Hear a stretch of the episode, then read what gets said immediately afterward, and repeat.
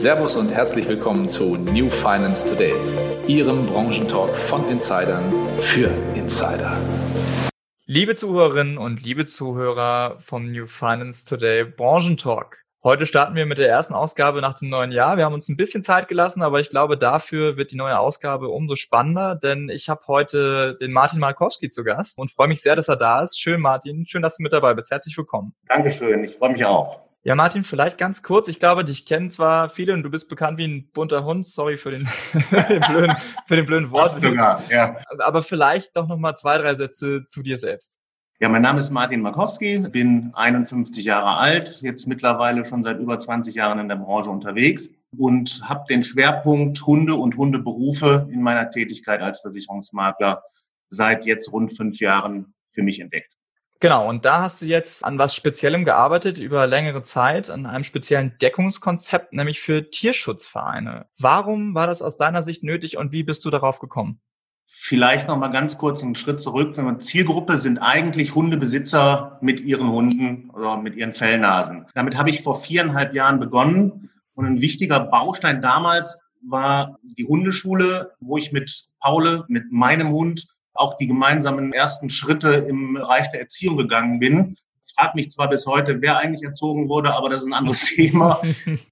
Hier hat sich relativ schnell eine freundschaftliche Beziehung zu dem Inhaber der Hundeschule entwickelt, der heute dem einen oder anderen vielleicht sogar bekannt sein dürfte. Das ist der André Vogt, der unter dem Namen André Vogt, der Welpentrainer, auf Six läuft und dort eine Sendung hat, wo es wirklich nur um die Erziehung von Welpen geht. Und seine Hundeschule zählt heute zu den größten in Deutschland. Und so hat sich das relativ schnell ergeben, dass ich neben der Beratung der Kunden der Hundeschule auch Kontakt zu zwei Tierschutzvereinen bekommen habe, die Hunde aus dem Ausland nach Deutschland vermitteln. So, und der Weg zu den Entscheidern beziehungsweise Vorständen, die mit ihren eigenen Hunden dann auch in der Hundeschule waren, war dann auch nicht mehr weit. Ich glaube, das ist auch wichtig, um verstehen zu können, warum ich sehr schnell über ein eigenes Deckungskonzept nachgedacht habe, dass man weiß, wie arbeitet eigentlich so ein Tierschutzverein. Wie arbeitet ein Tierschutzverein? Kann hier natürlich nicht für alle Tierschutzvereine sprechen. Deshalb beschränke ich mich einfach mal auf die, die ich betreue. Das sind aktuell zehn an der Zahl. Dazu muss man sagen, dass die letzten fünf, sechs Tierschutzvereine in den letzten zwei Monaten auf mich zugekommen sind. In der Regel ist es so, dass ein Tierschutzverein ein sogenanntes Partnertierheim im Ausland hat, mit dem es zusammenarbeitet. Kann aber auch zum Beispiel eine Tötungsstation oder ein Tierschutzverein sein, mit dem hier zusammengearbeitet wird. Nehmen wir jetzt einfach mal an, dass der Tierschutzverein ein Tierheim in Ungarn unterstützt. Die Leitung hat oder haben in der Regel auch Privatpersonen, die sich im Land um ausgesetzte, verletzte oder in der Tötungsstation befindliche Tiere kümmern. Die holen die ins Tierheim und dort werden die entsprechend versorgt. Die finanziellen Mittel in solchen Ländern sind sehr begrenzt. Ich denke mal, das ist jedem klar.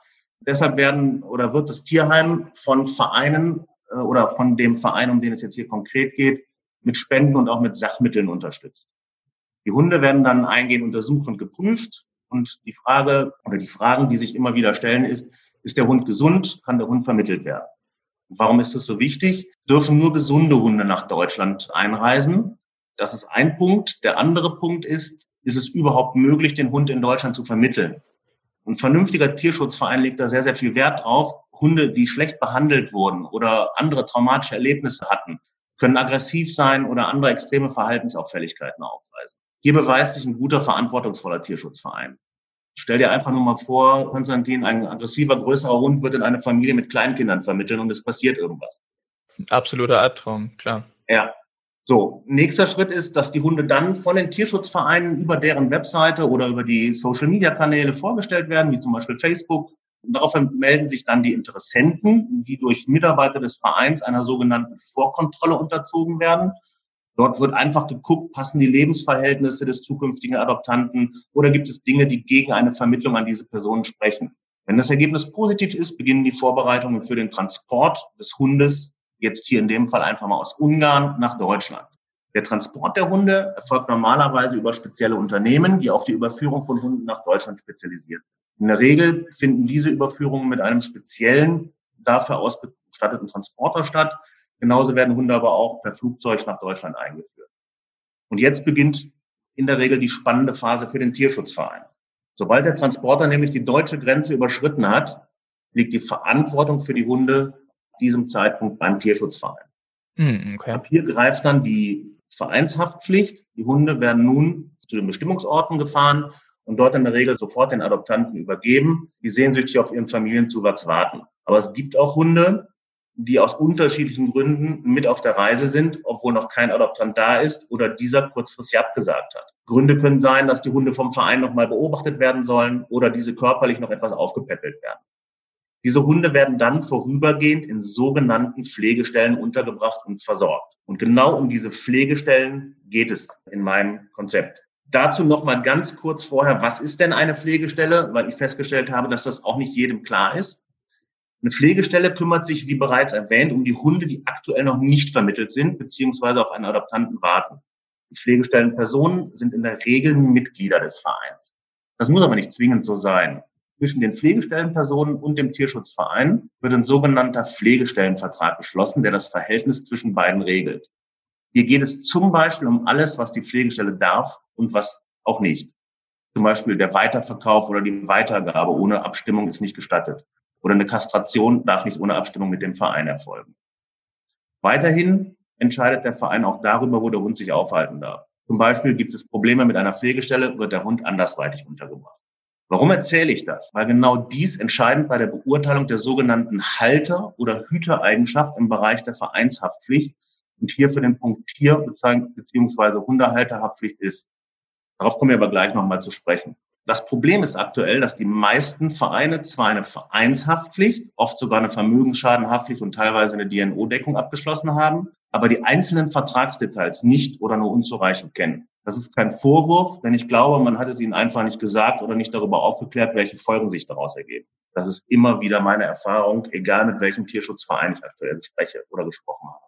Konkret ist es so, dass in vielen Vereinshaftpflichtverträgen von Tierschutzvereinen in Deutschland das Thema Pflegestellen völlig unzureichend geregelt ist. In den Deckungen, die ich mir bisher angeschaut habe, sind Personenschäden an den Pflegestellenpersonen und den Personen, die in häuslicher Gemeinschaft mit diesen Pflegestellenpersonen leben, ausgeschlossen. Mhm. Also einfach ausgeschlossen. Das heißt, der Hund richtet einen Schaden an, der beißt die Pflegestelleperson, dann ist das nicht versichert.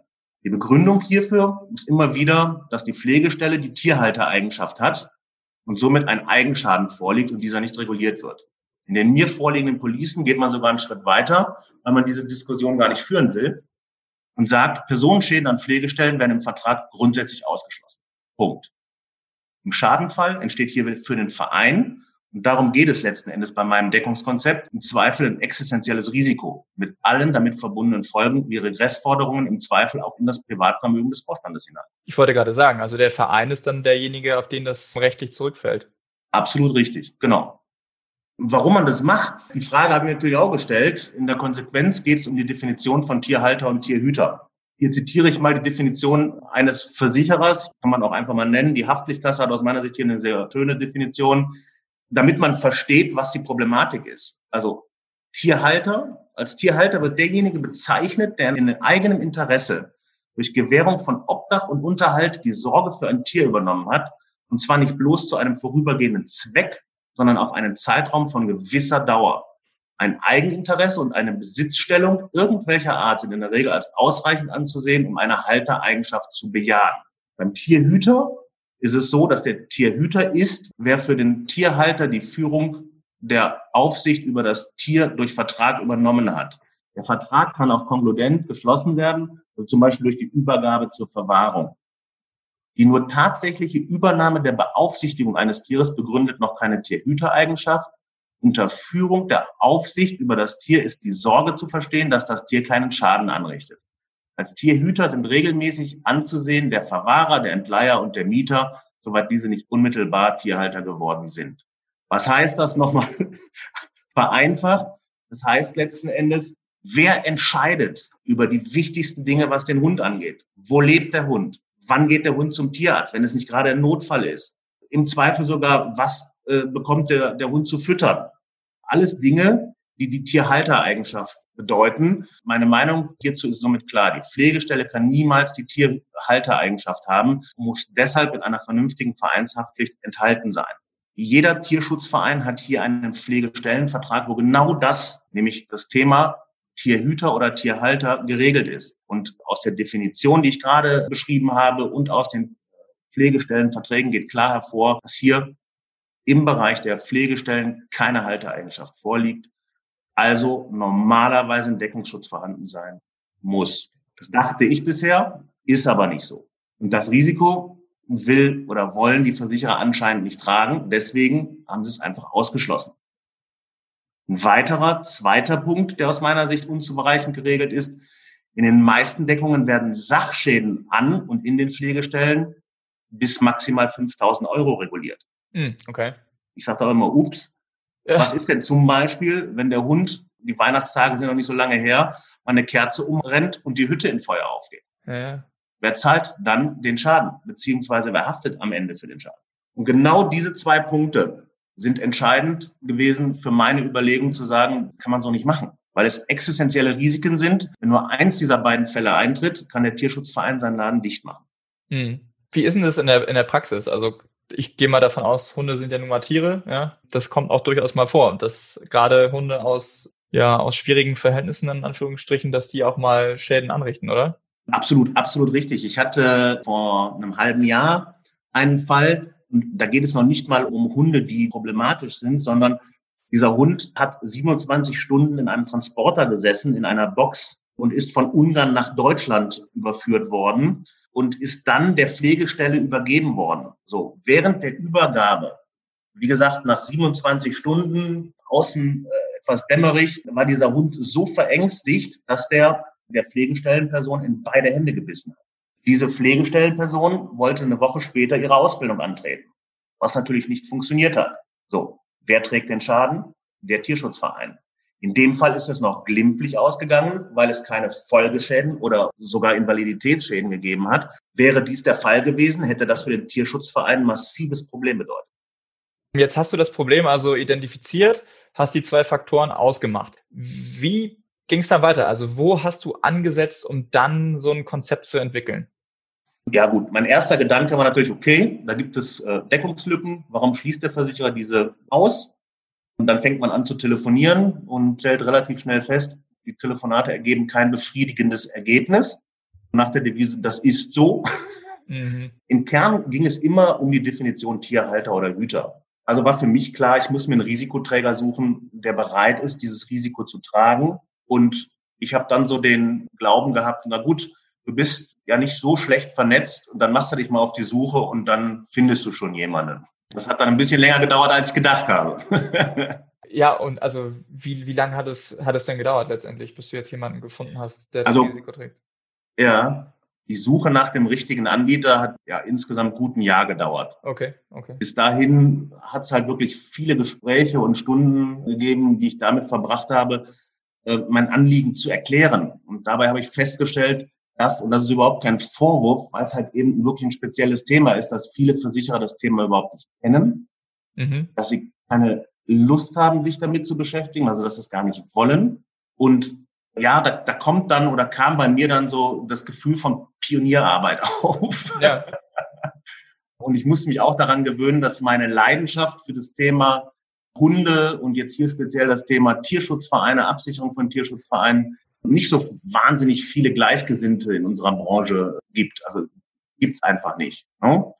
Und da ist einfach die Frage, mit, mit, mit, mit wem spricht man als erstes so? Und ich habe dann die, die ersten Gespräche mit den großen Playern geführt, dann mit den kleineren, dann mit Spezialanbietern und ja, man, man ist dann so, so kurz vorm Verzweifeln und gibt dann äh, schon fast auf.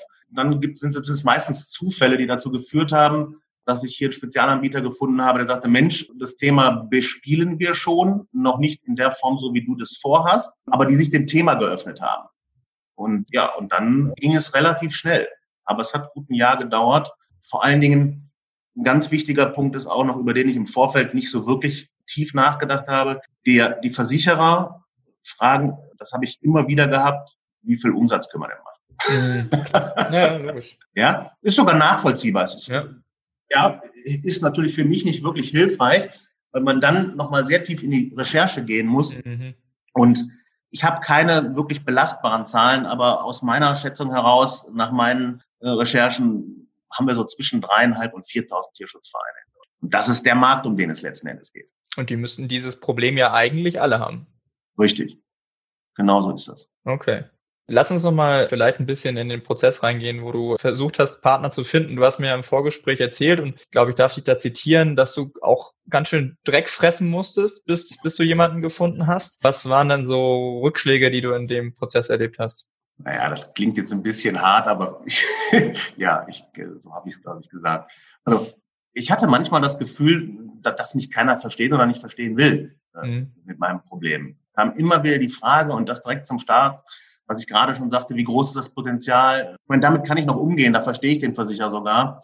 Aber dann dem Versicherer oder einem potenziellen Interessenten klarzumachen, wie das Potenzial ist, aus meiner Sicht ist es riesig. Jeder Tierschutzverein in einer normalen Größenordnung vermittelt im Schnitt so 100 bis 300 Hunde an die sogenannten Adoptanten.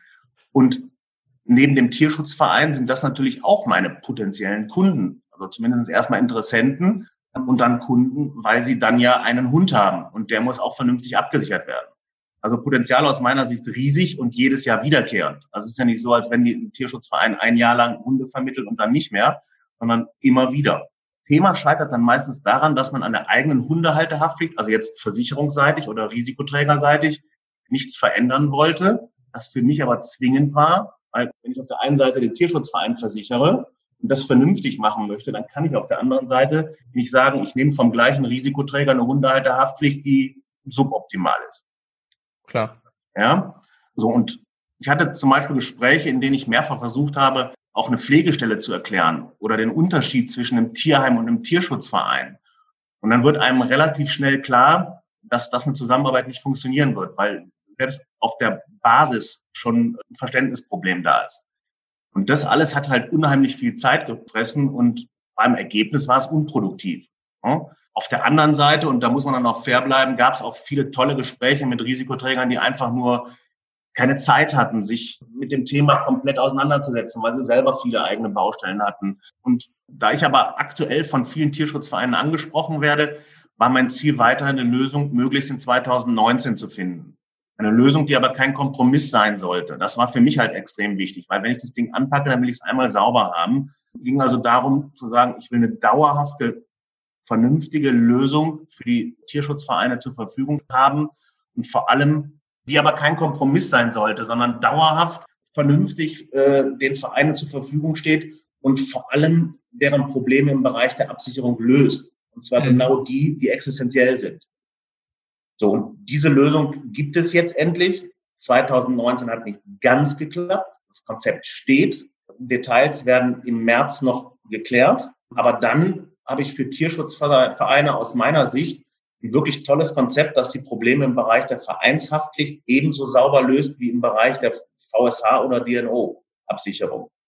Kleine Baustelle ist dann noch das Thema Rechtsschutz für Tierschutzvereine, wo es zwar Lösungen gibt, die aus meiner Sicht aber auch optimierungsfähig sind, aber das Thema kommt zu einem späteren Zeitpunkt, weil das jetzt erstmal nicht existenziell für den Verein ist. Aus meiner Sicht gibt es Dinge, die im Moment wichtiger waren. Ja, dann drücke ich da auf jeden Fall schon mal die Daumen, dass ihr damit zeitnah auch rausgehen könnt und auch zeitnah die Lücken schließen könnt und ihr die letzten Details fixiert. Jetzt vielleicht zu deinen Erfahrungen, die du gemacht hast, wenn sich auch Kollegen mit dem Gedanken befassen, ja. ne? also auch selbst Deckungskonzepte aufzulegen. Das gibt's ja in vielen, oder da gibt's sicherlich in vielen Nischen auch ähnliche Probleme. Ne? Also du hast ja das geschildert, du bist zu Leuten gegangen, die haben aber keinen Zugang gehabt zu dem Thema oder für so ein Spartenthema, so ein Nischenthema auch keine Zeit gehabt. Was sind denn so jetzt deine, deine Learnings, die du aus deinem Prozess jetzt rausziehen kannst, die du vielleicht Kollegen mitgeben kannst? Das ist eine gute Frage, Konstantin. Das Wichtigste aus meiner Sicht ist, dass du zu 100 Prozent an das glaubst, was du da machen willst. Äh, wenn du das nicht tust, brauchst du gar nicht anfangen. Also ich, ich glaube, dass du die Leidenschaft für dein spezielles Thema, die muss vorhanden sein. Ansonsten ist das Ganze zum Scheitern verurteilt glaube, dass es wichtig ist, mit Leuten zu sprechen, die schon mal ein Konzept entwickelt haben. Es gibt so einige Kollegen, die sich auf Nischen äh, spezialisiert haben, die einen ähnlichen Weg gegangen sind. Ja, ich denke da nur mal so an das Thema Tauchen, ist so ein Thema, was mir aktuell einfällt, oder Mobilheime oder Veranstalterhaftpflicht. Also es, es gibt so einige Kollegen, die viele auch kennen, die diesen Weg auch schon mal gegangen sind. Und ich habe auf dem Weg echt viele Leute, tolle Leute kennengelernt, die in den Weg bereits gegangen sind. Aber eins ist für mich klar, wenn du mit einer neuen Idee kommst oder etwas verbessern willst, dass niemand auf dich wartet und sagt, hey, super, das machen wir. Ja?